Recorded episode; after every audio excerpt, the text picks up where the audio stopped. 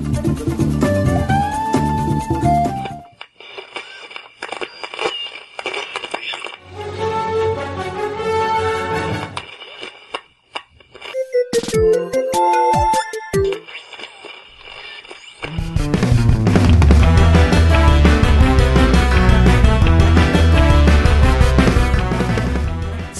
Salve, amiguinhos do Nerd todo o Brasil. Estamos chegando para mais um podcast. E eu sou o Tovar. E aqui quem fala é o Hash. E hoje, amiguinhos, estamos aqui sem o Kiferino. Kiferino que teve compromissos trabalhísticos, não pôde estar aqui com nós. Com nós, como diz ele, né, Hash?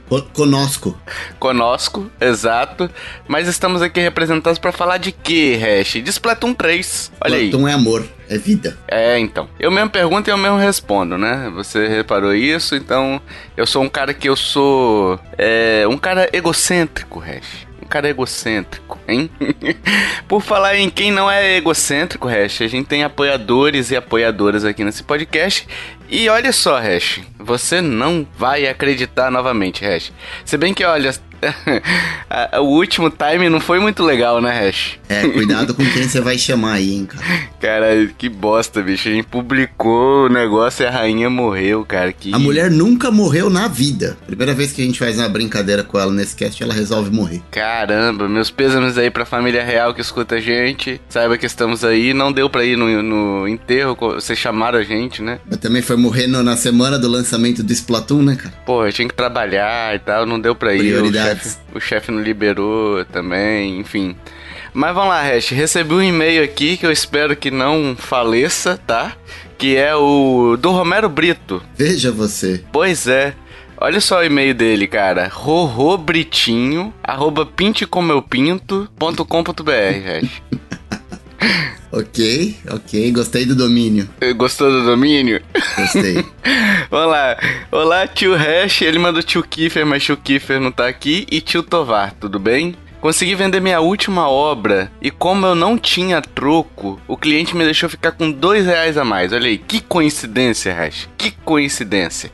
Ouvi dizer que vocês têm plano de apoio. Esses dois reais ajudam vocês também? E eu já respondo, tá? Claro que sim. E eu quero que o Hash, Hash, diga pro Romero Brito, pro Rorô Britinho, o que ele não consegue fazer com dois reais e consegue nos ajudar, Hash. Querido senhor colorido Romero Brito, com esses dois reais o senhor não consegue comprar sequer um frasco de super cola para colar aquela sua escultura que aquela ingrata atirou no chão e virou meme nas redes sociais uns anos atrás. Pega esse dinheiro em vez de comprar a super cola que você não vai conseguir investe na gente. O seu apoio é muito importante para a gente continuar produzindo esse conteúdo de qualidade, esse conteúdo que você só encontra aqui nesse cast. Exatamente. E para quem pode nos ajudar com um pouquinho a mais, a partir de 5 reais você já tem a participação garantida garantida em sorteios e vai receber todos os podcasts bônus que a gente já gravou e os que porventura forem lançados enquanto o seu apoio estiver vigente, né? São mais de 2.500 bônus. Não, não, é isso tudo, não. Um dia vai ser. Começa a apoiar um desde já, porque um dia vai ser. Exatamente. E mais importante de tudo, você ajuda a gente a continuar a pagar a edição, pagar servidor, a, a qualidade da edição aqui é, é pelo Jason, então a gente tem que pagar por ele, pra ele fazer isso, né, Jason? Manda um oi aí pro pessoal. Ah, não, de novo não. Eu gosto de fazer essa quebra de quarta parede com o editor, Você gosta sabia? de dar trabalho para ele, né? Isso é verdade. Sim. Vai lá em nintendolovers.com.br barra ajuda, conheça nossos planos, escolha o que melhor se adequa e a sua realidade ao seu bolso.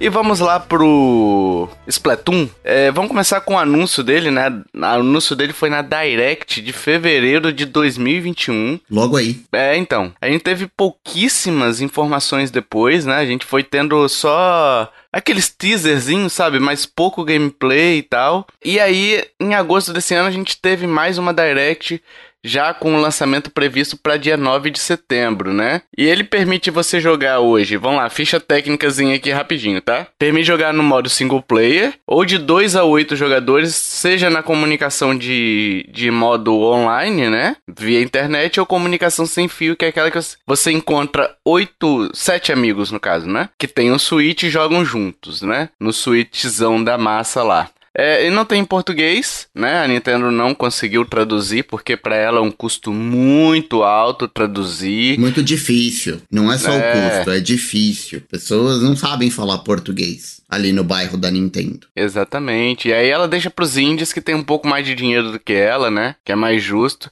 mas o jogo não tem em português, pelo menos por enquanto, e é um jogo que talvez precisasse, hein, Ash? Precisaria, hein? Precisaria. Porque tem muita coisa de arma. Sim, né? e eu, eu gosto do, do, seu otimismo, né? Não tem em português, pelo menos por enquanto. Você realmente tem esperança de que vai vir um patch, uma atualização que vai ter português, né? Ash, a Nintendo costuma nos desmentir, tá? A, a, gente, a gente, Hash, a gente causou um problema na família real inglesa. Verdade. Tá?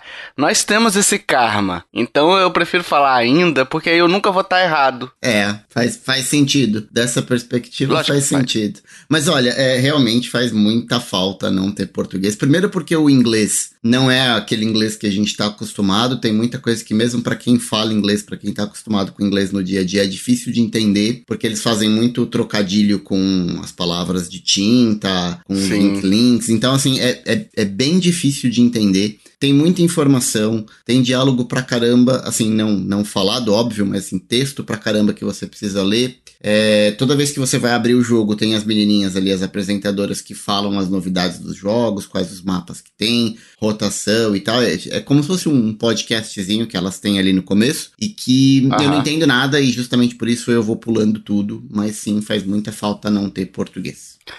Aliás, uma das mudanças já com relação aos outros dois, né? É justamente que agora você pode pular Graças essa falação Deus, né, dessas meninas. Nossa, é bom, Graças né, cara? Graças a Deus, porque olha, no Splatoon 2 você tinha que começar a jogar 40 minutos antes de começar a entrar numa partida. Que olha, era uma novela. E a cada duas horas você precisa.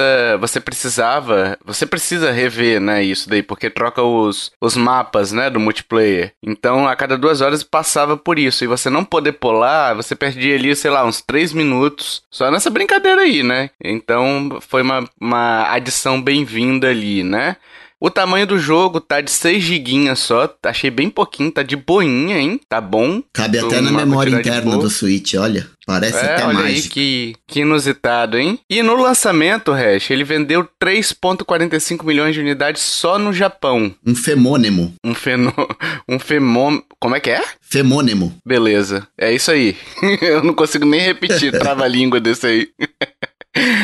Isso foi a própria Nintendo do Japão que informou, tá? Então, assim, é um. A gente precisa esperar os números oficiais globais, né? Mas a gente sabe que o ponto de partida aí tá alto desse jogo. Muita gente acabou comprando. Nós acabamos comprando também, né? Uhum. O, ter o terceiro maior lançamento da história no Japão. É isso? Foi que a gente é. viu essa semana as notícias. Tava até no elevador aqui do condomínio, na, naquelas televisõezinhas. Tava o anúncio. Eu acho que é isso. De terceira maior. É, terceiro maior lançamento de games no Japão da história. Uhum, é. Enfim, a gente vai ter que esperar os números globais aí, né? Não sei se já vai sair quando esse podcast for publicado. Por enquanto não tem. É... Mas é um bom número, a Nintendo sabe a potência que essa que essa franquia de três jogos apenas, né? Uma franquia recente aí, tem poucos anos, né? Mas ela sabe o poder que ela tem hoje em dia. Não é uma franquia de vender igual Mario Kart, não é, nem Animal Crossing, mas é uma franquia que garante ali seus 10 milhões de unidades, suas 10 milhões de unidades vendidas, né? Que é um jogo mais competitivo, é um jogo bem nichado, mas assim, é um jogo que gera muita renda pra Nintendo. Isso é o fato, né? E é legal, Hash, que dá para você importar o save do Splatoon 2, né? Eu importei, no caso, eu tinha 100 horas de jogo no Splatoon 2,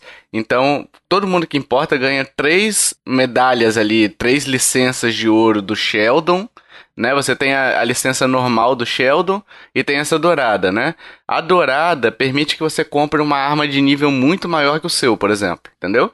E as normais você consegue comprar de nível maior, que antes era uma restrição.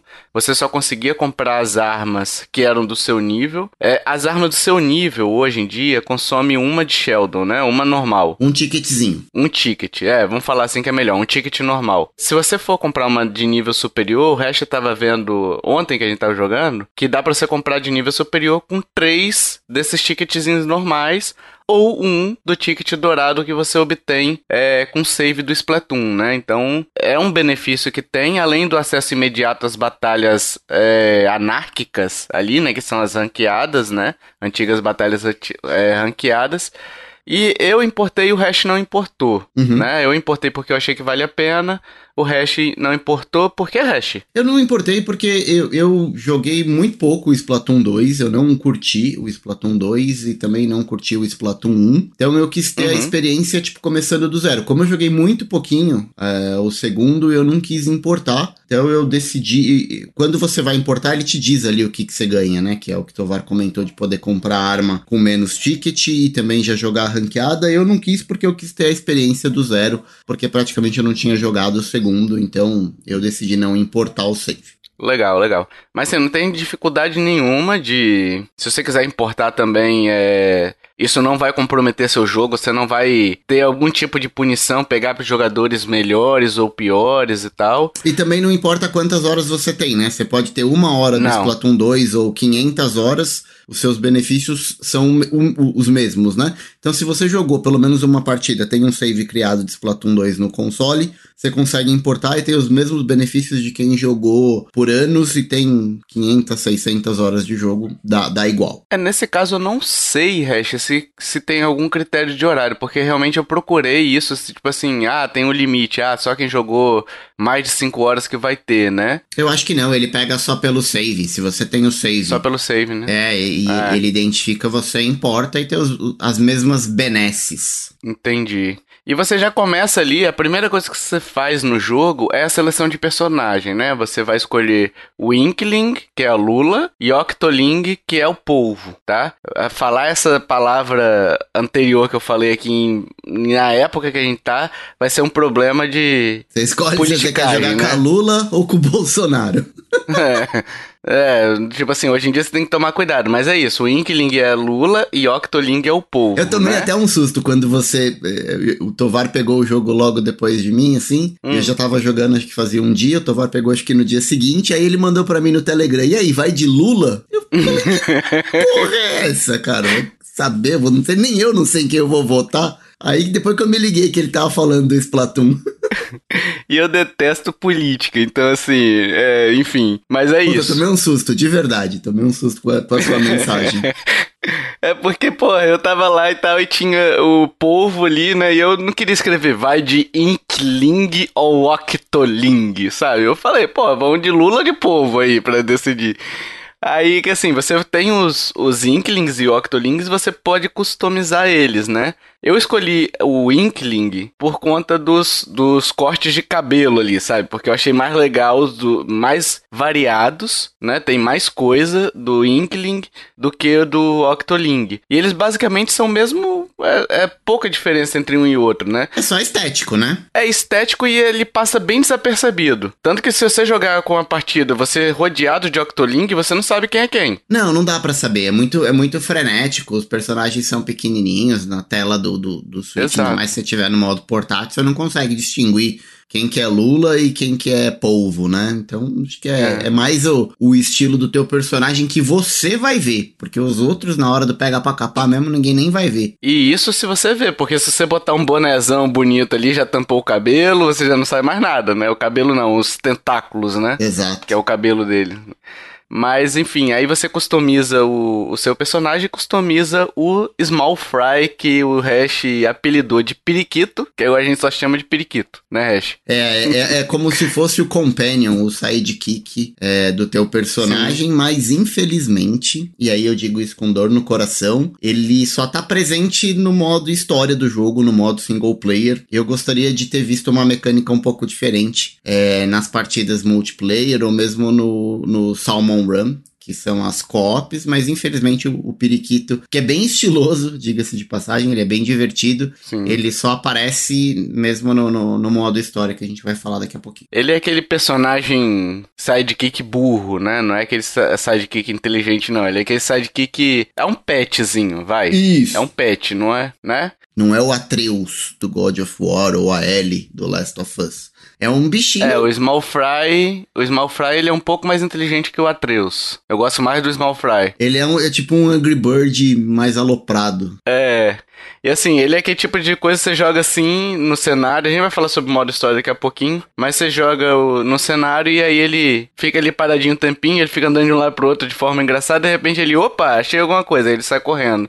Ele é um cãozinho farejador, né? Digamos assim. É, e ele também serve às vezes como uma granada para você jogar nos inimigos, é. seja para causar dano ou também hum, você pode jogar perto dos inimigos para distrair, para chamar a atenção dos inimigos, para você dar a volta e pegar é, pelas costas, né? Sim. E aí a gente chega, Rest, depois da seleção do personagem, a gente chega na praça, né? A praça que ela é bem maior uhum. do que o do 2. O 2 era meio miudinho ali, tudo próximo, né? Continua tão confusa quanto? Continua tão confusa quanto, e mais confusa porque tem coisas extremamente escondidas. Coisas importantes escondidas. Sim, por exemplo, tem um modo novo que é o Table Turf, que a gente vai falar depois sobre o Table Turf que é um jogo de mesa ali, de cartinha, né? E aí, para você descobrir que ele tem, você tem que olhar no YouTube porque não tem indicação alguma de onde ele fica. Então, assim, é uma parada, nem indicação de onde ele fica, nem indicação de que ele existe. Você só sabe que ele existe porque você recebe umas cartinhas de vez em quando, né? Como premiação. E aí você fala, pô, beleza, onde é que eu uso isso então, essas cartinhas? Para que que serve? Aí você procura na internet, você acha para que que serve. Aí você procura de novo na internet, você acha a localização dele. Porque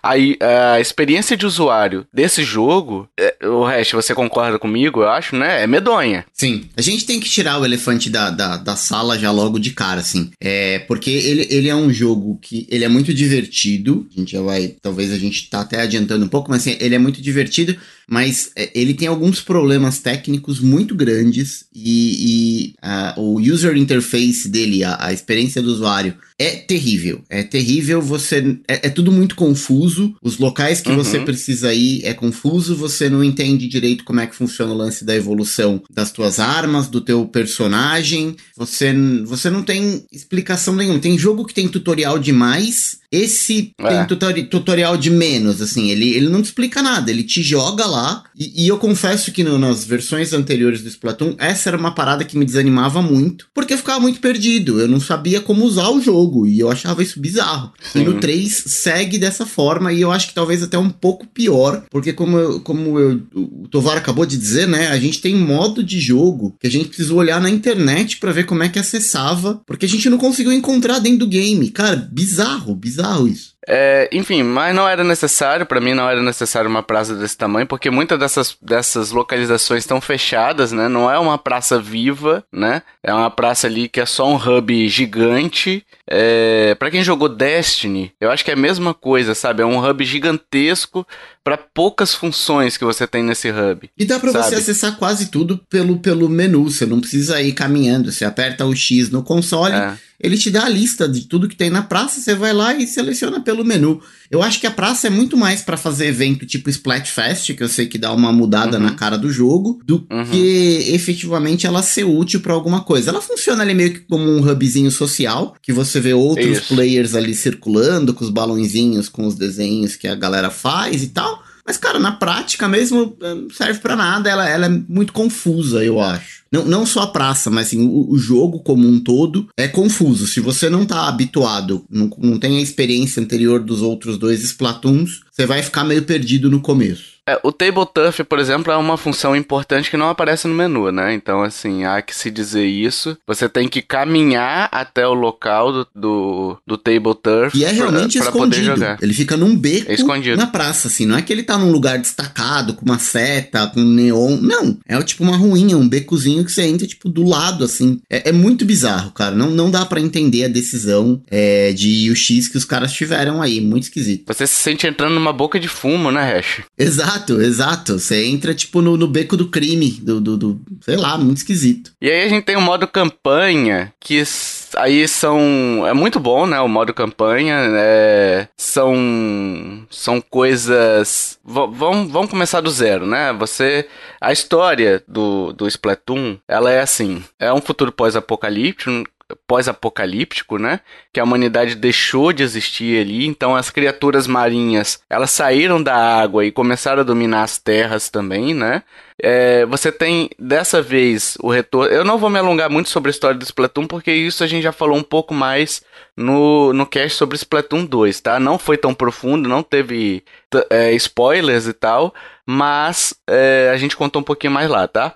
E aí a gente tem a criação da Splatsville, que é a cidade do caos, né? É, que se desenvolveu depois da última Splatfest ali, que foi caos versus ordem, e o caos venceu, então eles mantiveram essa brincadeira da última Splatfest ser relevante pro, pro próximo jogo, né? Como é, já tinha sido previsto até pelo pessoal que teria algo de acordo com o caos nesse terceiro jogo aí, e os eventos se passam cinco anos depois, né?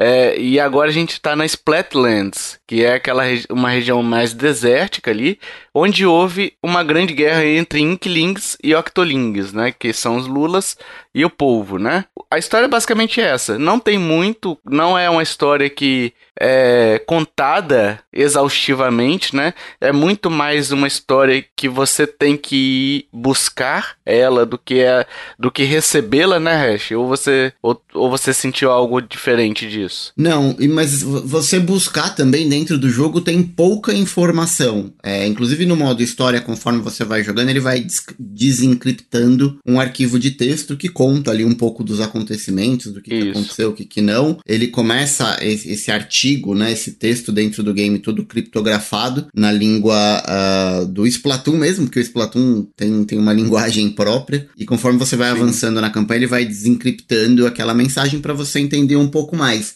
Mas eu acho que assim, é, é, muito mais de você imaginar o que, que aconteceu nesse mundo, por que, que a gente chegou, do que é, a, a Nintendo te dá isso de, de bate-pronto. Então ela meio que deixa no ar algumas coisas para você ir imaginando, ou na sua cabeça você vai montando a, as coisas conforme você acha que aconteceu. Exatamente. Isso já vem desde os outros dois, né? Então, assim, eles mantiveram essa filosofia. É... Isso é bom pra evitar a... retcon, porque os caras, a partir é. do momento que não falam nada, os caras não precisam lançar um livro depois, igual fizeram com o Hyrule é, Historia, História, pra né? explicar né? o, o, a cronologia e a história de Zelda porque eles, eles não dizem muita coisa. Então, se eles não dizem muita coisa, não se comprometem com nada, eles não precisam fazer retcon depois. Mas também não faz falta, assim, é, é até divertido você imaginar o que, que aconteceu, você vai montando na, na sua cabeça um, um, enredo que faz sentido ali. Sim. E dessa vez você é o agente 3, né? Você inicia a sua missão junto do velhote que volta, né? O Capitão Craig Cuttlefish. É tipo o Mestre Kami parece... do, do mundo do Splatoon. É, o, esse Mestre Kami é o do, do, Dragon do Goku, Ball. não é? é? Do Dragon Ball. Cara, é igual, é. cara. É igual. Pra mim, ele foi muito inspirado no Mestre Kami.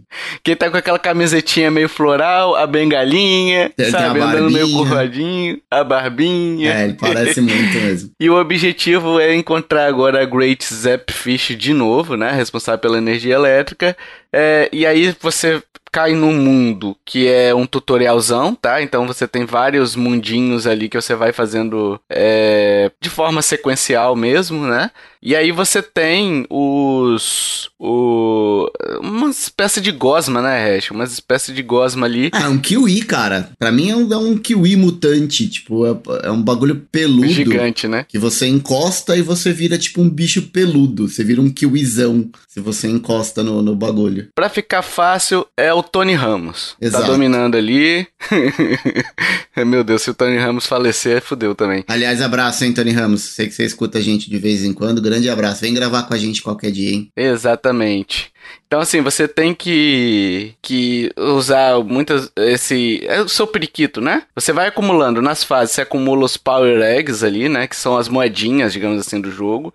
Quanto mais Power Eggs você consome, aí cada, cada trecho desse de Gosman tem um valor que você tem que pagar para poder limpar aquela área. Aí você atira o periquito e aí ele limpa aquela área se você tiver o dinheirinho, entre aspas, gigantes, total, né? para poder pagar, para poder limpar aquela área ali, né?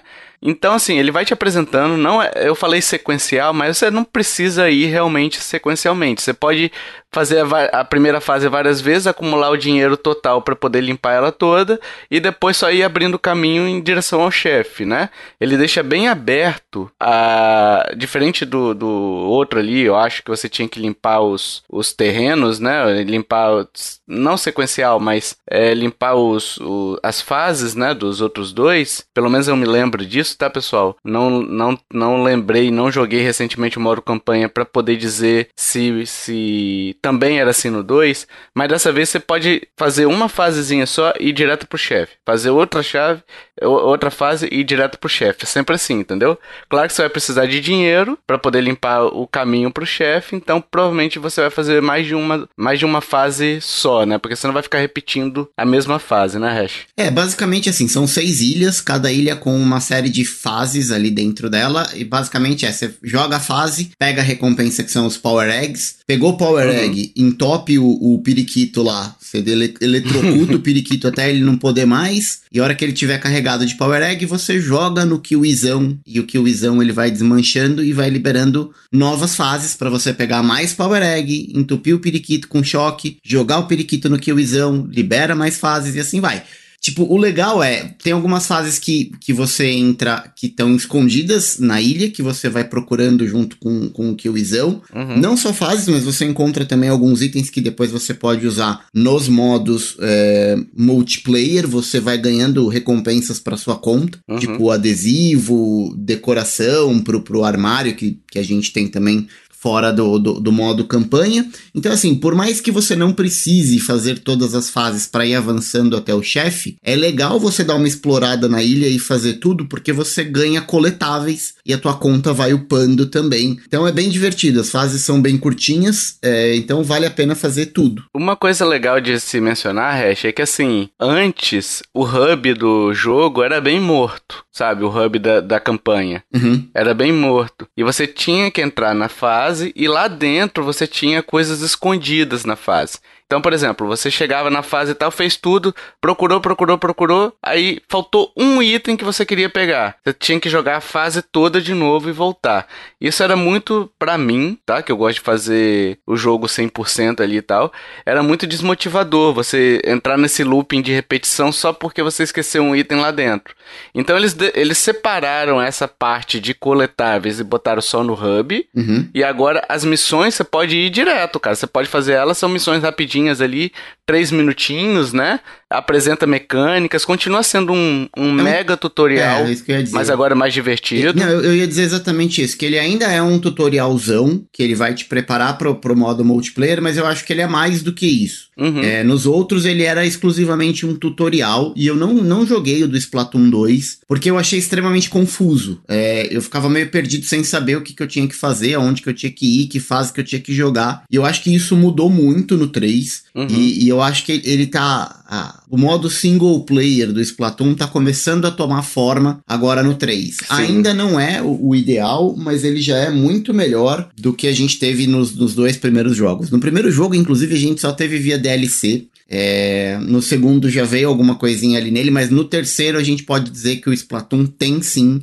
um modo legal single, single player para você jogar e você vai passar algumas horas ali jogando. É instigante, ele te motiva a continuar jogando e é bem divertido. O primeiro não teve DLC não, Hash. O primeiro a campanha já era bem curtinha, mas já era nativa. O segundo é que teve o DLC de Octolings, né? ah, eu achei que era no primeiro. Não, não, é no segundo. E inclusive o, essa parte do Octolings, esse, essa campanha que a gente vê no 3 sofre muita influência dos dessa, dessa DLC, tá? Que ela, ela é mais ou menos nesse estilo aí. É bem legal a DLC, por sinal. E, e seguiu meio que serviu de base, vai, para essa para essa campanha do 3 aí, né? E, cara, é muito legal porque a, essa campanha apresenta não só as armas, né? Mas apresenta, por exemplo, a, o trilho que você desliza nele, que você consegue ir atirando enquanto você tá deslizando, né? Uhum. Ah, o condutor de tinta ali, que você atira nele e ele vira um transporte para você, né?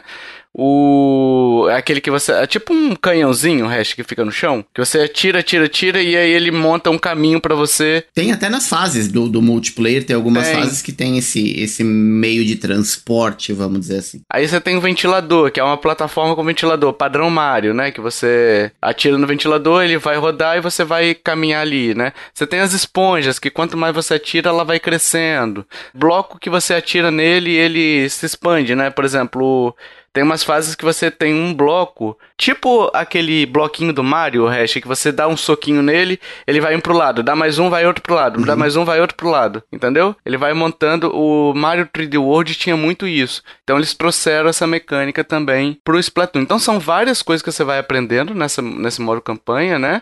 É, algumas fases ali você vai ter uma escolha de armas antes, cada arma vai ter sua recompensa, e cada vez que você completa com uma arma específica, cada, cada fase tem um conjunto específico, né? Você não pode escolher qualquer arma do jogo. Tem fases, inclusive, que não tem arma, né? Que não tem arma, exato. Então você vai ter ali no máximo 1 a 3, eu acredito, pelo que eu já até já joguei agora, né? É, eu vi que é 1 a 3, 1 a 3 armas ali, e você pode escolher é, desse conjunto de arma, cada vez que você completa uma, fica um certinho. Então, para quem é completionista, vai ter que completar três vezes a mesma fase, mas como são armas diferentes, acaba que gera um pouquinho menos daquela sensação de repetição que existe ainda, tá? Se você tá rejogando a mesma fase, você vai ter a, a sensação de repetição, não tem jeito, né? E como são mais curtas também, é o que eu até falei com o Hash, as fases podem demorar de 1 a 3 minutos. Então, se você já conhece a fase, você vai direto ao ponto, entendeu? Então, então, às vezes a fase. Eu completei fase com uma, 1 minuto e 10, entendeu? Então é bem rapidinho, são bem. E ele marca o tempo, né? Você faz meio que um time trial é. e, e, ele, fica ele fica registrado o menor tempo que você fez naquela fase. Então, até isso é uma motivação para você voltar e tentar bater o seu próprio recorde. É, e assim, como não tem essa questão que eu falei da exploração dentro do mapa, de você ficar caçando coletável, é, isso se torna muito mais ágil, sabe? As fases se tornam muito mais ágeis. Por exemplo, o Splatoon 2 tinha fase que eu demorava 10 minutos nela, entendeu? É muito tempo numa fase. Mas era, era legal, assim, só que enjoava, entendeu? Enjoava rápido também. Dessa vez não, eu tô gostando, quero ir até o final e eu acho que eu vou até o final, entendeu? Que eu tô curtindo realmente. Eu né? tô nessa pegada também. A primeira ilha eu já fiz 100%, como eu disse, são seis. Tô na segunda ilha, o Tovar acho que tá um pouco na minha frente, mas eu, eu quero jogar todas as ilhas até o final. E aí a gente tem uh, algumas fases que você tem um, uma taxa para entrar, né? Que aí você tem, sei lá, 30 Power Eggs que você tem que pagar para poder jogar ela, né? E cada vez que você morre um conjunto de três vidas ali, você tem que pagar de novo para poder entrar de novo, né? Se der game over, você tem que pagar para entrar de novo, né? Agora eles incluíram a árvore de upgrades, né? Que aí você tem os pontos de evolução, que à medida que você vai pintando, vai evoluindo, você vai ganhando os pontos de evolução.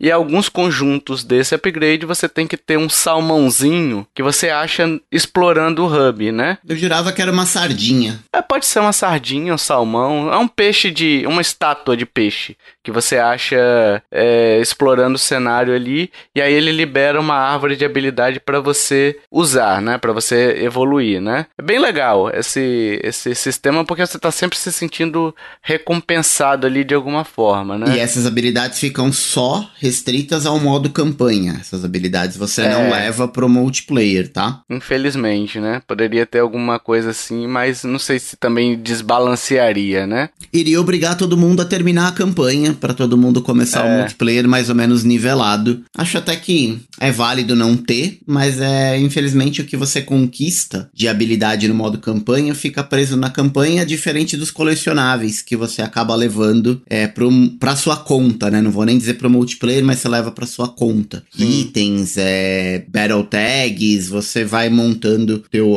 vai upando a sua conta com o que você pega na, e o que você ganha na campanha também. Sim. E aí a gente tem as boss battles que estão excelentes. Pô, adorei a primeira, joguei outro dia a segunda, a segunda boss battle excelente. Eu não terminei o modo campanha ainda, tá, pessoal? Então, assim, como também não é o foco de eu falar sobre o, a história, nem nada tipo, a gente falar sobre história, nem nada tipo, então não tem importância a gente não ter terminado para fazer quase essas primeiras impressões, vai. Um, uma análise mais. A gente já jogou bastante tempo, né? Uma semana de jogo aí, jogamos horas e horas e a gente tá trazendo isso para vocês como uma primeiras impressões misturada com uma análise, vai. Então as boss battles são muito boas. Aquele sistema de três porradas para matar o chefe, né? E cada porrada que você dá, ele muda o, o set de ataques dele, né? O, o padrão o, de movimento. O padrão de movimento. Cara, e aí, você gostou, Hash, ou não? Gostei, eu joguei só o primeiro, o primeiro chefe, que é bem no comecinho da campanha, antes de, de você ir pra, pra cidade é, subterrânea. Uhum. Eu gostei muito, muito, muito de verdade. É padrão Nintendo de qualidade. Realmente é, é muito divertido jogar essas, essas boss battles. Espero que as outras sejam tão divertidas quanto a primeira. Eu sei que o nosso amigo Coelho já tem vídeo, inclusive, no canal dele com todas as boss battles, com toda a história da campanha. Mas mas eu não vi, porque eu não, não tô querendo ver spoiler, justamente porque tá, tá divertido descobrir como é que você derrota cada um dos chefes. O primeiro que eu passei eu achei sensacional e eu acho que tem tudo para continuar nessa, nessa mesma qualidade do comecinho, então tô bem, tô bem animado para seguir. Sim, sim. E como a gente disse, o Small Fry ele ele ajuda a encontrar itens escondidos ali, então se você estiver perdido numa partezinha ali que você precisa achar algo, né? É só você jogar o periquito ali, esperar uns dois segundinhos, ele vai acender uma exclamação na cabeça dele e vai ativar, né?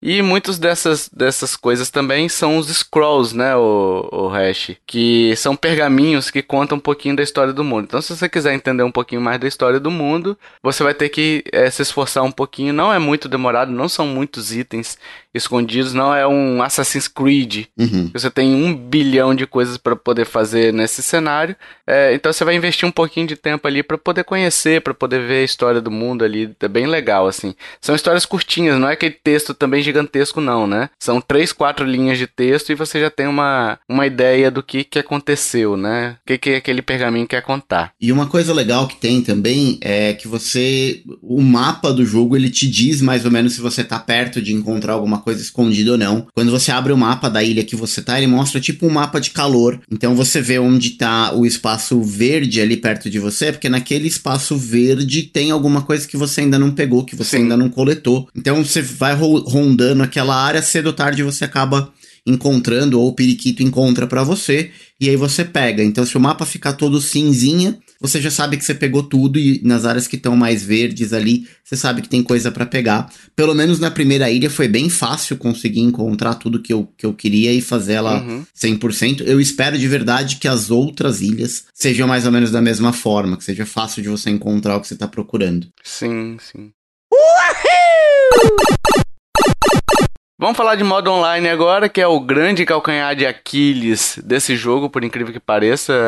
Pelo menos até onde a gente jogou, né, Hash? A gente teve muita dificuldade para jogar com online, com amigos, inclusive. Parte técnica, né? É, técnica e até também daquela questão de user experience, né, o Hash? Ah, não, sim, sim. Mas eu, eu encaixo isso também na parte técnica. Eu tô dizendo assim. Ah, sim. É, o que eu quero dizer é que, assim, o, o jogo não é chato ou o jogo não é ruim nos modos online online. É, são, são problemas técnicos que dificultam sim. e atrapalham um pouco a experiência. Sim, sim. Por exemplo, a primeira vez que eu e Hash fomos jogar esse jogo online, a gente ficou ali, tá, beleza, como é que eu crio o grupo? Como é que eu jogo online com o Hash? Não tava habilitada a opção. Gente, é bizarro. A gente tinha que jogar uma, né, Hash? E lugar nenhum falava, você tem que jogar uma para poder jogar o modo com seus amigos, mas conheça o modo online antes de jogar com seus amigos. Não tinha nada disso. Aí a gente falou, ah, vamos jogar uma aqui pra ver se libera, né? E aí a gente, nessa descoberta, que a gente viu, né, que dava, que tinha que fazer isso antes da gente conseguir formar um grupo. Mas fora isso, depois que a gente conseguiu formar os grupos, a gente sofreu com muitos erros de conexão demais. A gente jogava uma partida, espera um minuto, dois minutos para começar outra partida. Se não der erro de conexão, né, porque aí você deu erro de conexão, você tem que desfazer, eh, ele desfaz o seu grupo, você tem que criar um novo grupo para puxar de novo uma nova partida. Então, assim, tá chato, entendeu? Mas quando você joga, é muito bom. Por exemplo, o Salmon Run, que a gente tem jogado demais, Hash. É muito legal que é aquele modo horda, você tem que enfrentar chefes, né? E aí cada chefe que você mata libera um ovinho dourado que você tem que botar numa cesta. Você cumpriu a exigência do da cesta ali. Às vezes, sei lá, a cesta precisa de nove ovos para você passar da primeira onda, né? Aí você preencheu os nove, nove ovos ali, você colocou os nove ovos, você vai para a segunda onda, são três ondas de inimigos.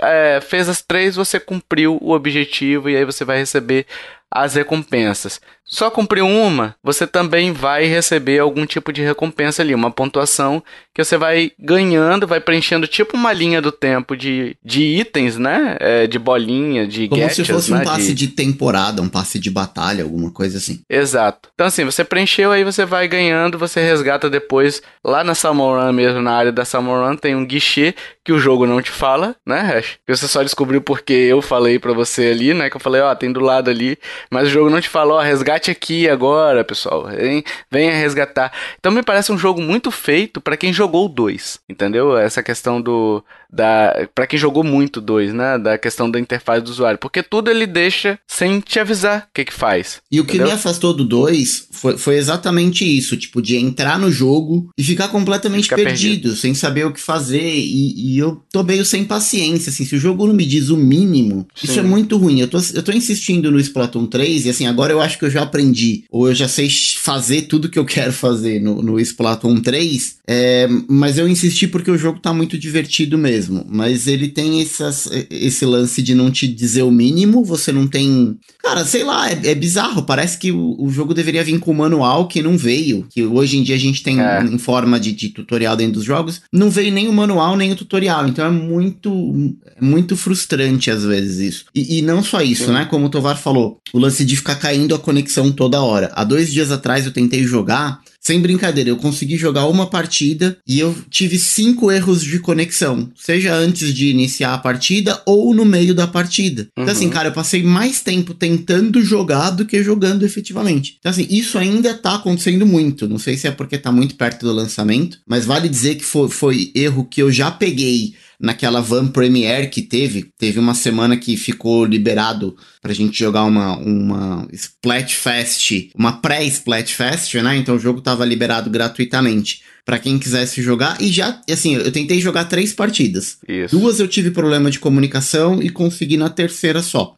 Eu achei que na versão final isso fosse estar resolvido. E não tá. Teve dia que a gente tentou jogar, né, Tovar? A gente passou muito mais tempo tentando é, entrar numa partida do que efetivamente jogando. Então tá muito frustrante esses problemas, seja de, de user interface, ou seja problema de conexão mesmo, problema técnico Sim. com os servidores da, da Nintendo. E assim, é aquilo que o Hash falou. A Splatfest ela veio para testar servidor e não deu conta. E a Nintendo lançou mesmo assim. Então, assim, a gente teve umas semanas. eh, Ocorreu um erro de projeto aí, de dimensionamento do, das correções dos bugs, entendeu? A gente nunca sabe a quantidade de bug que vai aparecer num teste online, a verdade é essa.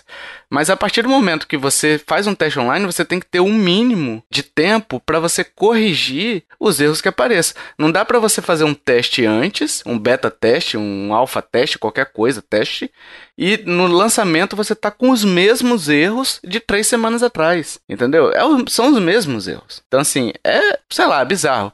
Agora sim, uma coisa, uma outra coisa também que acontece muito, Hash, a gente tá jogando e um dos jogadores cair. Sim. E a partida simplesmente acaba. Sim. E você não ganha nada por isso. Tipo, se você jogou a partida quase completa, tipo, o cara desconectou, deu um rage kit lá. Ou ele caiu mesmo a conexão dele. Faltando 15 segundos pra acabar a partida, a partida é encerrada e ninguém ganha nada. Tipo, o jogador que foi desconectado, ele, ele conta como uma derrota pra ele. Uhum. Isso, é a- pelo menos é o que diz a mensagem, né? Uhum. Mas os outros jogadores que estavam jogando não ganhou nada de experiência, É. não ganhou nada de evolução de equipamento, porque os seus equipamentos, conforme você vai jogando, eles vão evoluindo também. Você não ganhou dinheirinho, você jogou a partida inteira e não ganhou nada. Então, assim, é, é mais um- uma sensação de perda de tempo. Coloca um bot. É, então. Tipo, meu, alguém caiu, faz igual a Epic faz com Rocket League. Coloca um bot no lugar pra terminar a partida.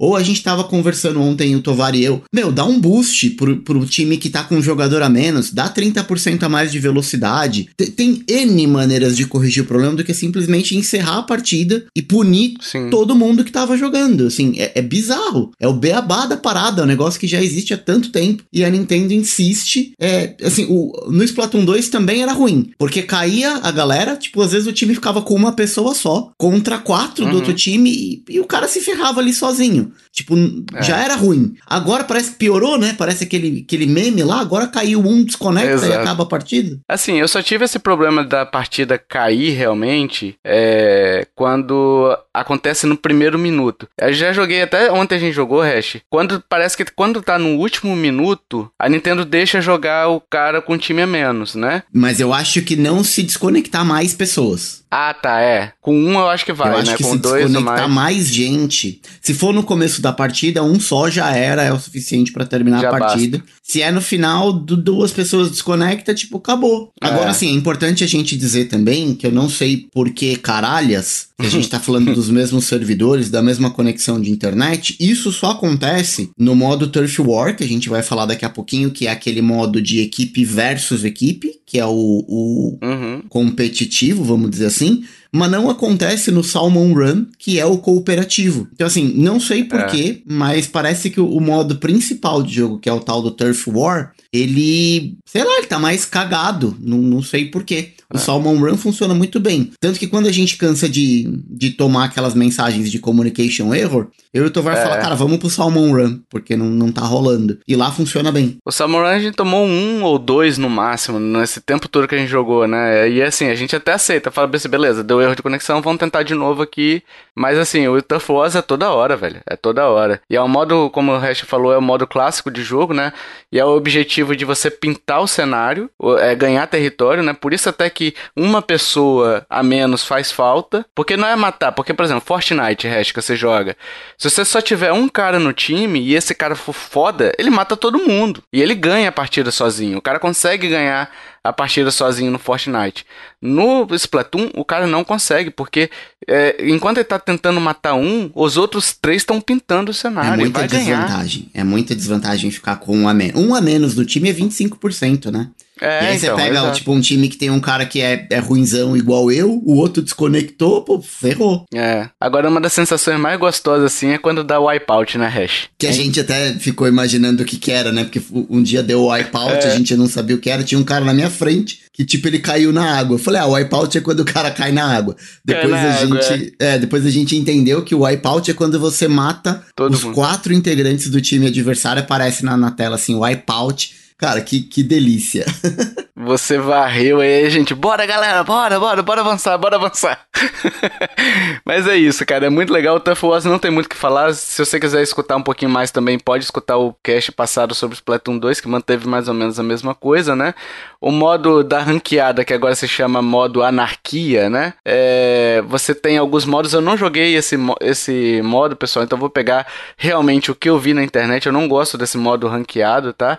Você tem o Clan Blitz ali, que você pega mexilhões dourados e acerta a área do adversário ali para marcar ponto, e aí ganha quem tiver mais ponto.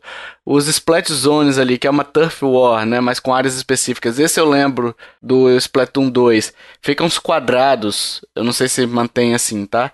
é, ficam os quadrados no chão delimitados. Aí você tem que pintar aquele quadrado. Quando você pinta, ele fica todo preenchido com a sua cor, né? E aí começa a contar um tempo ali e tal.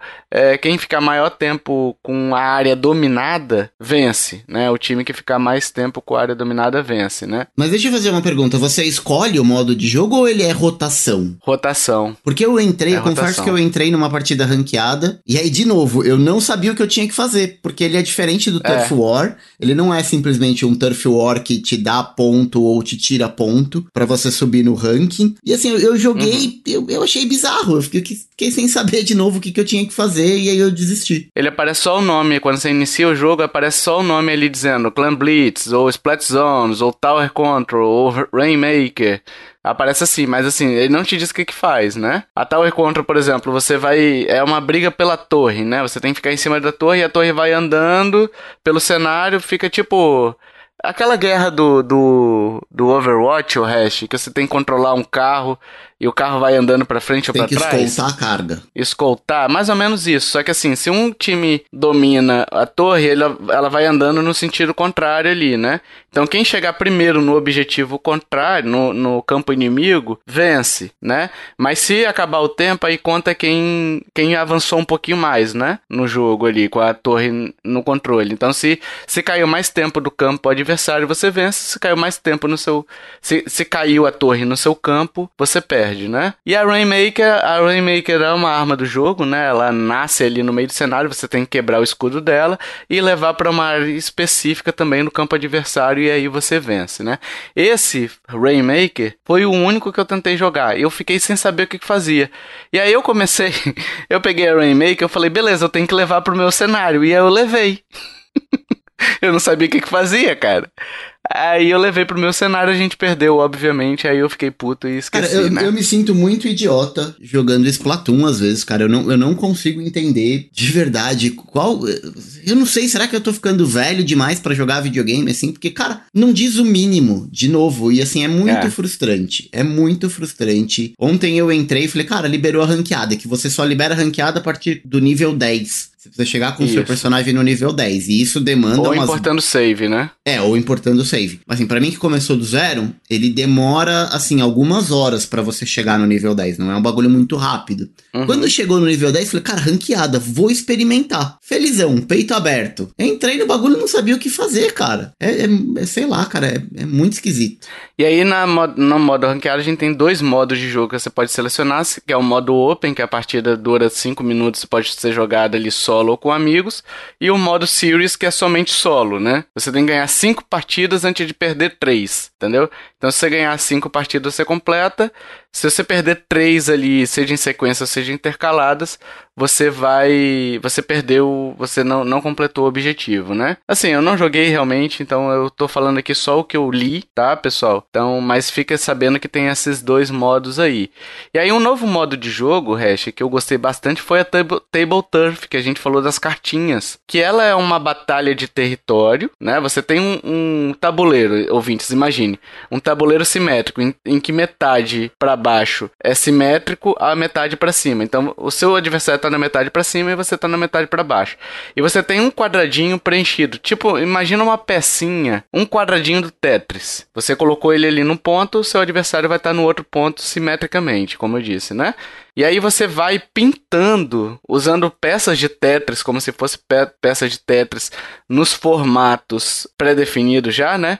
E você vai colocando ao lado de uma pecinha que você já tem. E aí você vai tomando o território, como se você estivesse pintando o cenário ali. É uma briga por território. Cara, eu achei demais esse esse esse modo hash. Eu achei legal também, é um jogo de conquistar território. Ele é, como disse o Tovar, né? Ele traz aquela inspiração de você ir, ir aumentando o teu território como se você estivesse pintando ali o tabuleiro. Cada carta tem Uhum. formato de pecinha, vamos dizer assim, que você pode encaixar no chão. Tem também os Uhum. poderes especiais, cada carta tem um, um- um poder especial e um custo para você poder usar esse, esse poder especial. E diferente dos outros modos, acho que por esse ser uma parada realmente nova, tem um tutorialzinho ali que você consegue entender um pouco como é que funciona. Eu ainda fiquei com algumas dúvidas, o Tovar teve que me esclarecer. Principalmente como é que funcionava o lance do, do especial. Mas eu, eu achei Uhum. divertido. Não, não quero passar muitas horas ali nesse, nesse modo É. de jogo. Porque eu acho que ele não te recompensa. Você não, Exato. não ganha muitas coisas assim pra sua conta, pra você upar. É, é um modo extra de jogo, como se fosse um, um brindezinho. Passatempo. É, como se fosse um passatempozinho. É. E assim, esse modo especial aí, só pra resto entender, cada peça, cada cartinha que você joga ali tem um formato específico, né?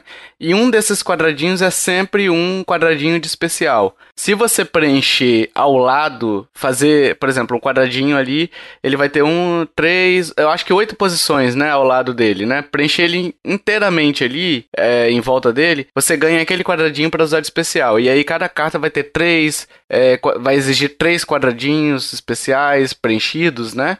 Ou quatro, dependendo da carta. E aí você consegue, você nunca consegue sobrescrever as peças inimigas, né?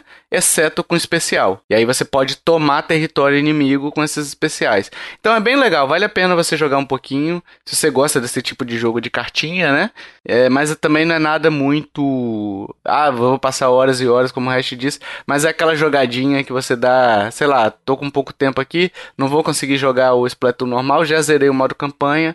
É uma coisa a mais que você tem para jogar offline, né? O legal desse modo é aquela possibilidade de você montar o seu deck. É. Então você compra na loja ou você vai ganhando alguns pacotes de cartas conforme você vai jogando. E aí você tem um, uma, um leque maior de opções para você montar o seu deck de acordo com o seu estilo de jogo. Então você vai ficando com o deck mais forte ou mais fraco. Porque você joga exclusivamente contra IA. Não sei se dá para jogar contra outro player. Mas assim, conforme você vai vencendo os personagens que tem ali no jogo, eles vão ficando mais difíceis. Então você precisa ir tendo um deck melhor de cartas para você avançar no Table Turf. Sim. E aí, falando sobre ainda a questão do online, né? A gente pode rever os replays da partida agora, pelo menos isso é, ficou legal, né? Você consegue ver os, as partidas que você jogou, para até de repente eu compartilhei um código de uma partida minha com o Hash, ele conseguiu ver, falou assim, olha a quantidade que eu matei, Hash. Então, socialmente isso é muito legal. Pena que não dá para subir para as redes sociais direto pelo, pelo Splatoon, né? Você vai ter que ver o replay e fazer aquele esquema de gravar os últimos 30 segundos para poder subir, mas faz parte. E o legal é que você pode mudar a câmera no, no replay. Você consegue ver Sim. pela câmera de qualquer jogador que tava na partida. Se eu quiser ver o Tovar jogar, eu consigo. Se eu quiser me ver jogando naquela partida, eu consigo. Ou algum outro jogador que tava na, na, na mesma, na mesma sala. Exatamente. De repente você viu uma movimentação de um jogador que você achou interessante, você fala assim, ah, vou acompanhar esse jogador aqui para ver como é que ele faz, né? Então até para estudo, né, de da sua melhor forma de jogar esse jogo pode ser importante um replay, né? A gente tem diversas armas aí, o rolo, zap e as armas ali clássicas retornam, né? A gente tem algumas novas armas que são a esplatana e o arco e flecha, que é bem legal o arco e flecha, e a esplatana também é bem legal, né? E alguns especiais novos que a gente tem o escudo, que é inútil, é praticamente o primeiro, é o primeiro especial que você pega, eu não me adaptei com ele.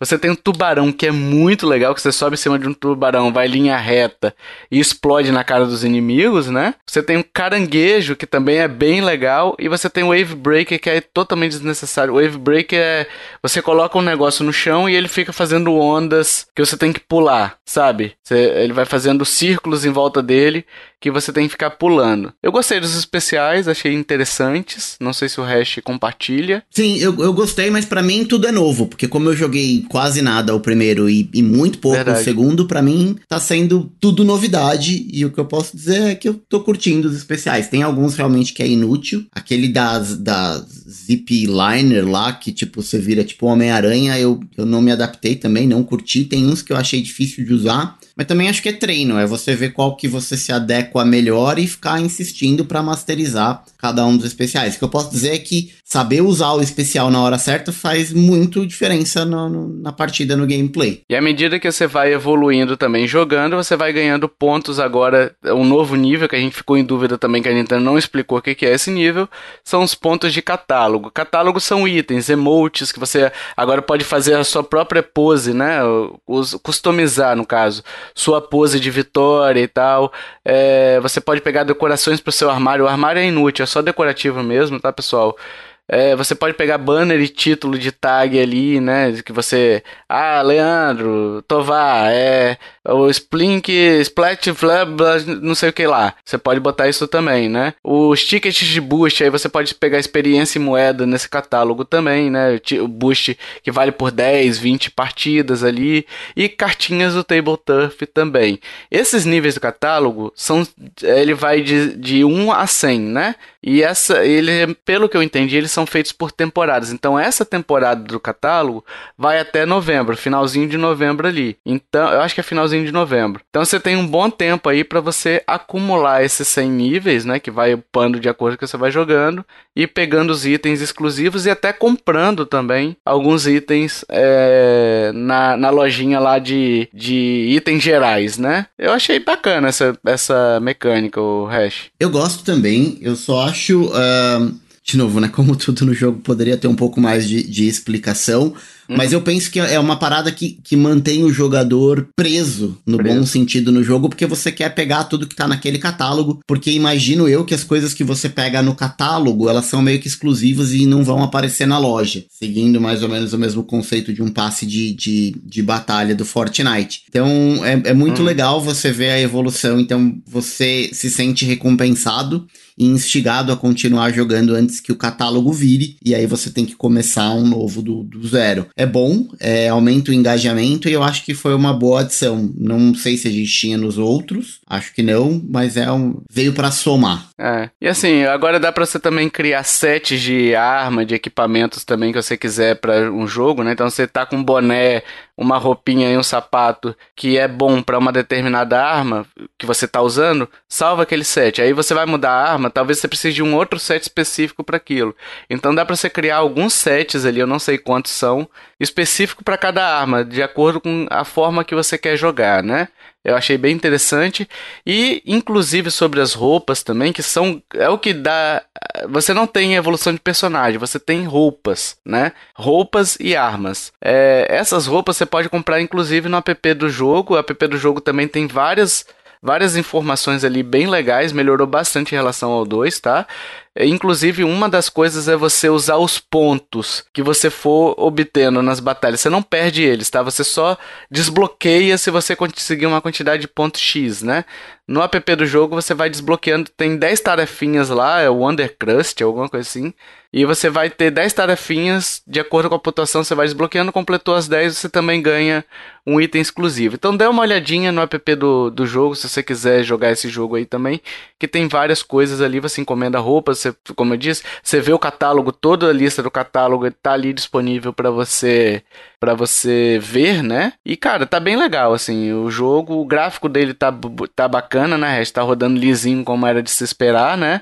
E a trilha sonora do jogo é maravilhosa, né, cara? Ela segue o mesmo padrãozinho que a gente tinha já nos outros jogos. O Rick, uhum. que é nosso ouvinte e joga com a gente de vez em quando, ele até comentou que ela tá um pouco mais rock and roll, é, e nos outros jogos uhum. acho que era um pouquinho mais dance. Eu gosto pra caramba da música, eu acho, eu acho bem divertidinho. Não faz uma grande diferença no, no gameplay, o áudio, diferente Não. de outros jogos que você joga FPS, que você precisa estar tá ouvindo com atenção, o jogador inimigo chegando pelas costas. Não faz diferença, então dá para curtir a musiquinha de boa. Eu acho que é, é, é um dos pontos fortes do game, é a sua trilha sonora. É, inclusive tem uma matéria aí que eu não vou me alongar muito aqui, mas os desenvolvedores comentaram sobre a influência brasileira nas Splatfests, né? Então, é, não com relação à música, né? Mas com relação às Splatfests aí. Então a gente. A trilha sonora, como eu disse, é bonita, mas a gente também tem os brazucas aí é, influenciando em outras áreas aí, ó. O EBR. O EBR. Podia ter o jogo em português, né? Já que a gente influencia tanto. É, podia influenciar. Não queria influenciar tanto assim, só queria a tradução, só né? queria o mínimo, Nintendo. Só, só o mínimo. Menos problema de conexão e português. É, exato.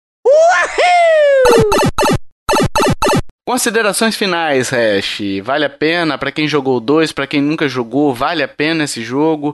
A gente falou diversos problemas aqui e aí eu quero que você responda de acordo com a sua opinião se você indica esse jogo, se vale a pena ter pago, se você se arrepende de ter pago, eu quero que você diga agora, Hash. Vamos lá. É, é um jogo caro. É um jogo que chega com preço cheio, bem caro, mas ele é um jogo que eu, eu acho que eu vou jogar bastante. Eu tenho jogado bastante e eu tenho ficado cada vez mais motivado a continuar. É, uhum. Agora sim, se vale a pena para quem tem o 2. Eu não gostei, como eu disse anteriormente, do segundo jogo e também não gostei do primeiro. Eu acho que vale a pena porque eu acho que a fanbase tem tende naturalmente a migrar pro terceiro jogo. Então, se você curte o segundo e quer continuar jogando, não dá pra você ficar no segundo por muito mais tempo. Eu acho que você tem que, tem que migrar pro terceiro, eu acho que vale a pena. O que me deixa um pouco assustado é que, assim, é... esse jogo ele depende do engajamento da Nintendo para ele continuar vivo e relevante. Então precisa ter evento frequentemente, precisa ter as tais das Splatfests, que são aqueles eventos onde você divide a galera em três times e, e, faz meio que uma batalha entre eles durante um fim de semana. A Aliás, Nintendo... isso mudou, hein, Hash? Mudou? Isso mudou, que a gente esqueceu de falar, porque no, no segundo jogo ele era do,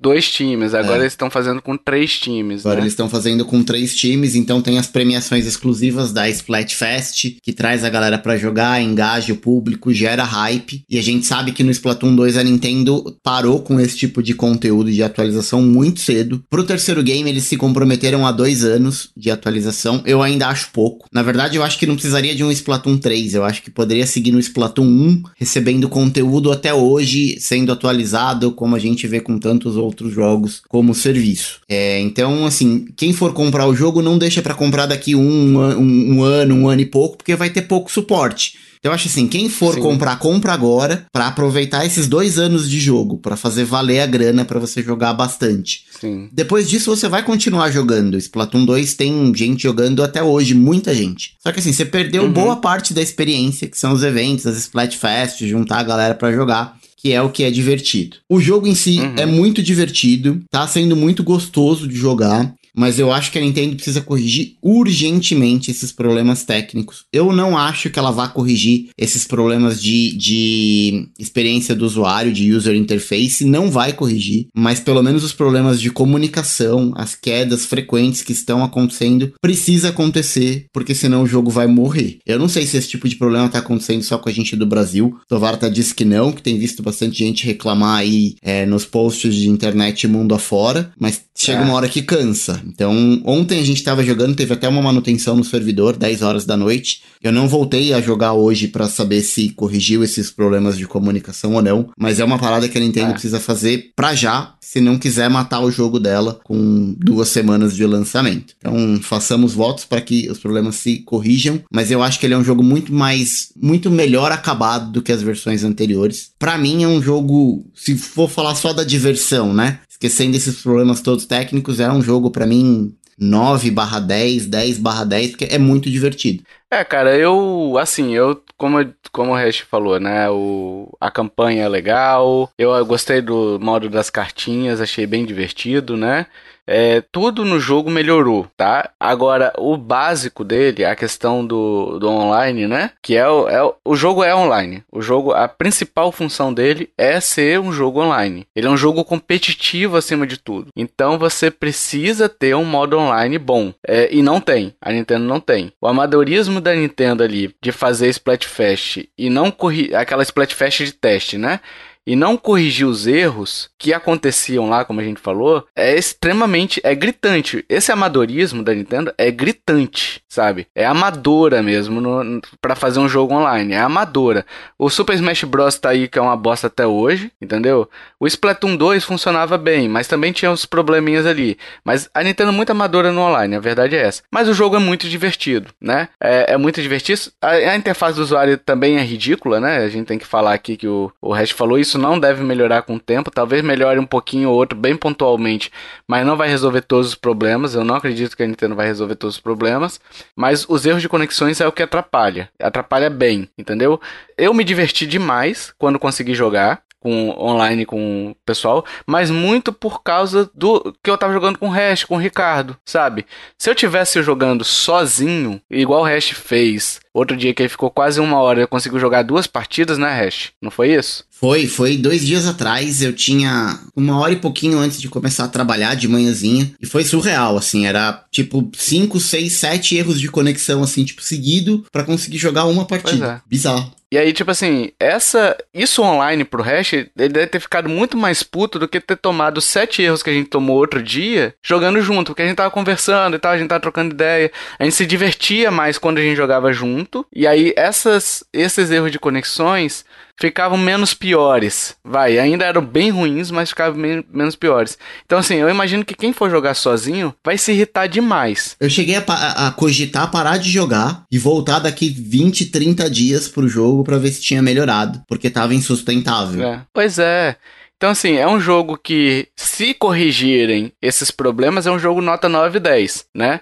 Agora, para mim, com esses problemas, é um jogo nota 6. Eu acho que vale a pena comprar. Cara, 300 reais é foda, entendeu? 300 reais é muita grana. A verdade é essa. E não vai baixar, né? O jogo da Nintendo não vai baixar. E quando baixar, ele vai baixar para 200. 200 reais. E aí, quando ele baixar, quando ele chegar nesse patamar de 200 reais, já, já vão ter passado, sei lá, 10 Splatfest. Você já perdeu 10 eventos, entendeu? Então, se você tem vontade de comprar, compra logo, entendeu? É só se vive uma vez mas tenha e tenha noção de que esses problemas que a gente falou aqui, eles comprometem a experiência e a gente espera que a Nintendo corrija, né? Eu acredito que ela vai corrigir, porque o online do Splatoon 2 era mais estável, né?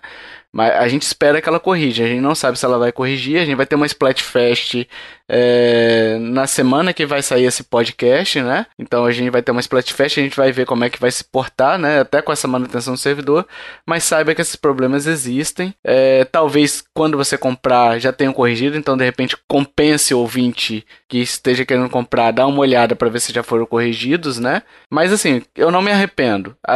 não vou dizer que vale a pena pagar os 300 reais, porque nenhum jogo hoje em dia vale 300 reais. A verdade é essa, nenhum. Nem Zelda, o Tears of Kingdom, vale 300, não vale 300 reais, é muito dinheiro. 300 reais a gente tá falando de um terço de um salário mínimo, gente. A gente tá falando pra Pelo nossa realidade, Deus. né, pessoal? Você pagar 60 dólares nos Estados Unidos é uma coisa. É. Pagar 300 reais no Brasil é uma outra bem diferente. Então não vale a pena 300 reais pra jogo nenhum. Agora, eu vou mudar a pergunta. Eu me arrependi pagando? Não me, não me arrependi. Então eu acho que isso vale. Eu não me arrependi porque eu tô me divertindo. A gente tem jogado todo dia, né? Assim, todo dia à noite a gente tem Sim. jogado pelo menos umas duas, três horinhas. É, então, assim, tá sendo bem divertido. Ontem, inclusive, que foi o último dia que a gente jogou, que teve a manutenção no servidor, a gente até se surpreendeu. A gente chegou a jogar três, quatro partidas assim seguidas. Sim. Sem problema de é conexão. Né? Então, assim, não sei se tá melhorando, se a gente só deu sorte, mas eu tenho fé que, que vai melhorar esses problemas. E assim, Hash, a gente já gravou alguns jogos também. A gente já, quando a gente grava, a gente acaba jogando o jogo, né? E às vezes pode vir aquele questão, ah, não tô não nem tão afim de jogar, mas eu vou jogar porque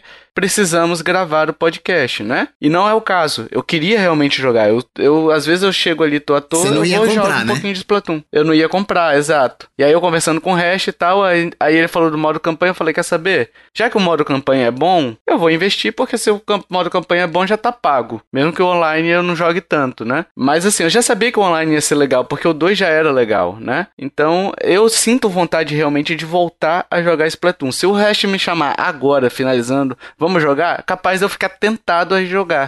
então é um jogo que, que me faz querer continuar, entendeu? Então para mim valeu a pena, mas claro, cada pessoa tem seu bolso, tem sua realidade, tem seu grau de exigência, né? Ah, com esse modo é, online desse jeito não, não vale a pena, não quero nem passar perto. Então assim, vai muito de pessoa para pessoa, mas saiba que a gente tentou fazer a análise aqui da forma mais transparente possível, né? Apontando todos os erros e defeitos e apontando também as qualidades. E aí cada pessoa vai decidir por si só se é, vale a pena ou não, né, Hash? Sim, e, e, a gente propôs gravar esse, esse cast logo, assim, bem próximo do lançamento, né? A gente tá com uma semana de jogo, o cast deve sair um pouquinho mais pra frente, mas assim, porque a gente quer justamente trazer essas primeiras impressões, como muito bem disse o Tovar no começo, e a gente quer ajudar você, ouvinte, que tá tentando decidir se compra ou não o jogo baseado no que a gente tá vivendo. De novo, não me arrependi de ter comprado assim como o Tovar, e eu comprei na pré-venda, hein? Eu comprei já tem um tempo. Sim. Assim que liberou, eu comprei porque eh, eu tava com vontade de, de gostar do jogo de verdade, porque eu via potencial. E como eu não tinha gostado dos dois primeiros, eu falei, cara, eu vou comprar e agora vai dar certo. E acabou dando. Ele, uhum. ele clicou comigo muito mais do que os outros dois. E olha, o Splatoon 2 eu tenho edição de colecionador, inclusive, hein? É, a, a mídia física. Mas joguei pouquíssimo. Esse, só, só o que eu joguei nessa uma semana de Splatoon 3 é mais do que eu joguei o Splatoon 2 inteiro. Então eu acho que a gente vai jogar ainda por muito tempo. E eu acho que eu vou me divertir muito. Então, se você tá pensando em comprar, compra e vem jogar com a gente. Exatamente. Uhul! Sim, amiguinhos, chegamos para a resposta do jogo misterioso. Esse jogo feliz, esse jogo contente, talvez, esse jogo triste. Tudo depende se eu vou errar ou acertar. A felicidade do jogo misterioso depende se eu acerto ou erro. Se o hash erra, tem grande chance de ser felicidade. É, até porque ele apela, né? Então. É. Apela minha mão na sua cara, o japonês. Olha aí, ouvintes, meus fãs, olhem o, meus o hash pegando no meu pé. Pois é, meu, meus fãs. Caraca, é muita, é muita presunção, né, cara? Meus fãs. Meus fãs. Caralho. Nossa, eu vou ser cancelado pelos fãs do Kiffer. É, o Kiffer Neto. Meu Deus do céu. Ai, ai, ai. Vamos lá, Kiffer. Leia sua, su, suas dicas primeiro, depois eu vou dar a resposta e depois o resto vai dar a resposta também. E aí você diz se acertamos ou não. Vamos lá. Beleza. É uma, como eu disse, é uma franquia, que então nós aceitamos qualquer jogo dessa franquia. E vamos lá. Sou uma franquia iniciada na década de 90, dica 2. Meus jogos são mais conhecidos pelo título, pelo subtítulo do que pelo título. Exemplo, João das Couve 1, Salada, ou João das Couves 2, Refogada. E as pessoas me conhecem mais como Salada e Refogada. É, eu não vou explicar porque eu já expliquei no outro, né? Meu último jogo recebeu muitas versões diferentes em muitos consoles diferentes. Um dos meus jogos possui um dos maiores mapas até hoje. Sou conhecido também pela extensa quantidade de mods que meus jogos já receberam. Olha e aí? ó. Eu vou dar minha resposta. Aliás, eu vou pedir pro Hash dar a resposta não, primeiro. Vamos lá, Hash. Não, eu, eu dei a resposta no último cast primeiro, agora é você. Você deu a resposta daquela zoada, né? Não interessa, mas dei a resposta. Agora é você. Mal criado. Vamos lá então, eu vou dar a resposta aqui. Kiffer. Kiffer, esse jogo é outro, essa franquia, no caso, essa franquia misteriosa, não pode ser outro. Não pode ser outra, tá claro, tá claríssimo. Cinco dias, as cinco dicas levam para essa franquia que é The Elder Scrolls. E aí, Hash? A minha resposta é The Elder Scrolls. Nem fudendo, ele okay. errou. Ué, ele Oxi. errou e eu acertei. Ué, como? Oxi. é que o seu Elder Scroll tá escrito com E minúsculo, não vale. Tá- ah, tá... entendi, entendi. Pô, Kiffer, é. Sei lá, algo me preocupa, porque o Tovar falou cinco dias. Você mandou as dicas pro Tovar antes de mandar para mim? Não, ele falou dicas. É, não, ele falou dias. Depois ele corrigiu. Eu acho ah. que ele se ah. entregou e, e de, de, quebra entregou você. E entregou um, um esquema, esquema é, exato, Nintendo um sujo. Kiffer. Ó, oh, vocês acertaram. Não fala pra ele que eu sou seu que... fã, Kiffer. Não, achamos um. Achamos um. Atenção, ouvintes. Para tudo, achamos um. Tovar vai ser o presidente do fã-clube. a partir clube, de agora, vai fazer faixas, bottoms e tudo mais. Fã-clube do Mindinho. Isso. Vai, vai chamar Lagoinha Branca Eu Te Amo. Ó, oh, vocês acertaram o jogo. Óbvio, né, Kiffer? Vocês Porra, mais, mais na cara que bigode isso aí, né? Olha aí, ó. Vamos lá, explicando as dicas. Sou uma franquia iniciada na década de 90. O primeiro The Elder Scrolls é o The Elder Scrolls Arena se eu não me engano, ele é de 95? Acho, Acho que é 94. É, ele é bem antigo. Ah, ele faz as dicas, e... nem ele não sabe, mano. Meados de, da década de 90, né? É, a dica 2. Meus jogos são mais conhecidos pelo subtítulo do que pelo título. Por exemplo, The Elder Scrolls 5, Skyrim, The Elder Scrolls 4, Oblivion. O 3 eu não lembro o nome. Ou The Elder Scrolls 2, Daggerfall. Uhum. E meu último jogo recebeu muitas versões diferentes em muitos consoles diferentes diferente, que só faltou ter Skyrim pro Zibo, igual o Resident Evil 4, né? Micro-ondas, meu micro-ondas ali roda. É, então. O meu também roda. Você coloca 30 segundos e o bagulho fica rodando. Roda, roda, roda. Aí depois ele apita. O seu também apita? Ah, o meu quando termina ele apita. Apita. roda, roda, roda e apita. Ó, o, o 4. um dos meus jogos possui um dos maiores mapas até hoje, que é, no caso, é o 2, o Daggerfall. Ele, se você ainda pesquisa é, é, listas atuais, ele ainda tá como entre os 10 jogos com maior mapa. Nossa, achei que era o Skyrim até. Que Skyrim diz que é eterno o jogo, né? É, mas o Daggerfall, ele é maior, pra você ter ideia, Tovar, ele é maior que o mapa do Xenoblade X, que você jogou o Xenoblade X. Meu Deus. Ah, mas o mapa do Xenoblade não é tão grande. O do Zelda, por exemplo, é maior, eu acho, do que o do. Ah, o Breath of the Wild. Ah, mas ah. listas atuais eu, eu, eu, confirmei, eu confirmei. listas atuais ele tá como um dos maiores jogos. Só, só não vou confia. contestar porque eu acertei, senão estaria impugnado. Uhum. Uh, ó, o 5. Sou conhecido também pela extensa quantidade de mods que meus jogos já receberam. E mod, você vê, sei lá, o CJ com o escudo do Bob Esponja derrotando o Shrek montado no dragão do Shrek também, sei lá. Nossa, é bizarro. Tanto que o Oblivion, eu, eu, foi o The Elder Scrolls que eu mais joguei, foi o 4. Ele só, tipo, era balanceado com um mod, de tão zoado que o, o balanceamento do jogo era.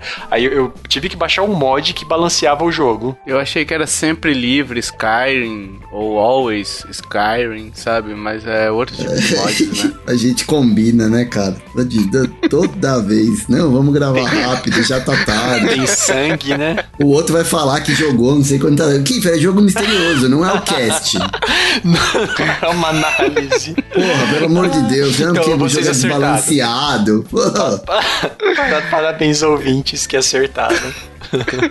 é isso aí, você acertou, ouvinte. Eu tô sendo pressionado aqui, estou com uma arma na minha cabeça aqui agora, que é a do hash. É porque né? a minha arma tá armada e apontada pra cara do sossego. Exatamente.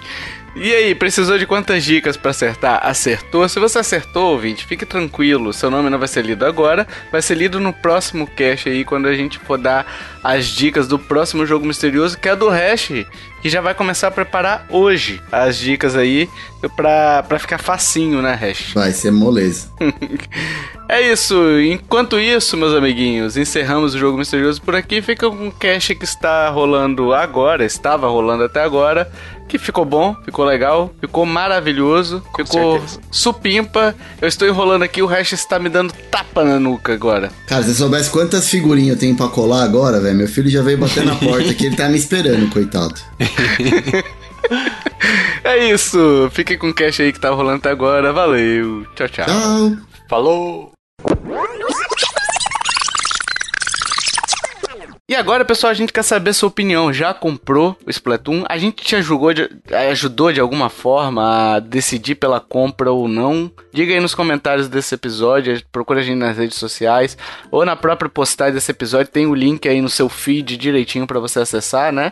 A postagem e deixar seu comentário. É muito legal quando você interage com a gente, beleza? Se você quiser entrar em contato com a gente, a gente tem Facebook, Twitter, Instagram, e-mail. Todos os links estão na postagem lá também, tá? Então você pode acessar tranquilamente tranquilamente e ver tudo lá direitinho. A gente tá pedindo também review no iTunes, pessoal, e Spotify e outros agregadores que é, aceitam review, as estrelinhas, né? Se você puder lá dar cinco estrelinhas pra gente, ajuda demais a gente a aparecer, né? E se você quiser também entrar no nosso grupo do Telegram para poder jogar com a gente o Splatoon 3 ou qualquer outro jogo, Mario Kart, é só mandar sua arroba, seu nome de usuário ali, a gente sempre tá jogando, sempre tá chamando o pessoal para jogar também, né? Última ultimamente a gente tem jogado até menos, mas agora com o Splatoon a gente voltou a jogar realmente, né? E se você curtiu este podcast, meus amiguinhos, minhas amiguinhas, compartilha, ajude a divulgar. Chama papai, chama mamãe, chama vovô, chama vovó, chama tio, chama titia. Chama, sabe quem, Hash? Quem? Quem? Quem? Raimundo Nonato. O Romero Brito. Jesus. O Romero Brito que estava na dúvida e agora e agora vai se tornar apoiador nosso. Ele está pintando um novo quadro, aqueles quadros dele sempre muito bonitos, sempre muito casam com qualquer decoração, né, Hash? Serve, serve em qualquer lugarzinho, inclusive espatifado no chão.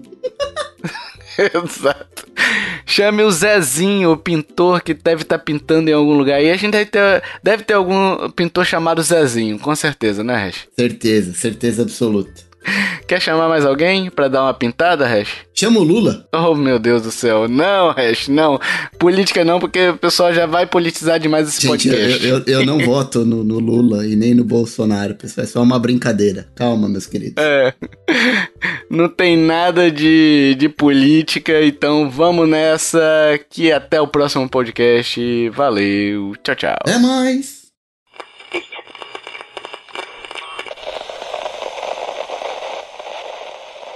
Este podcast foi editado por mim, Jason Minhong. Edita eu, gmail.com.